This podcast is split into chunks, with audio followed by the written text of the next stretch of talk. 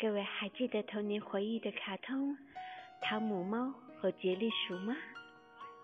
卡通里的杰利鼠最喜欢偷走气势上面布满大大小小的圆形孔洞，让很多的小孩误会气势应该就是要有孔洞才对。其实，并不是所有的气势都会有孔洞哦。将近百年来，大家都认为气室的孔洞是细菌产生的二氧化碳所导致的。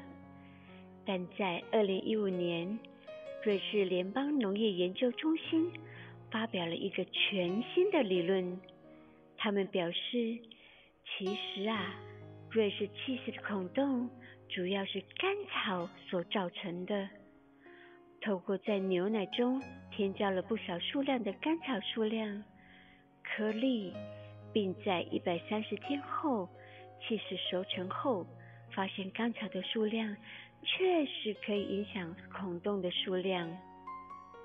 为什么甘草颗粒会在牛奶中出现呢？在传统的挤奶过程中，微小的甘草颗粒或其他物质。会掉入收集牛奶的桶中，使得凝乳的结构变弱，而制作气势又利用丙酸发酵。此时，丙酸杆菌分解乳酸产生的二氧化碳，就进入因为甘草颗粒而疏松的结构中，形成了更大的孔洞。一三零零精品瓷器，可爱的气势鼠。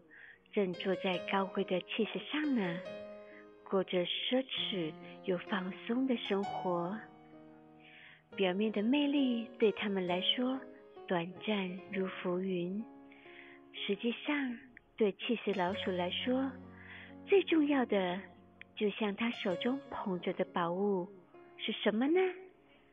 是忠诚的家庭与友谊。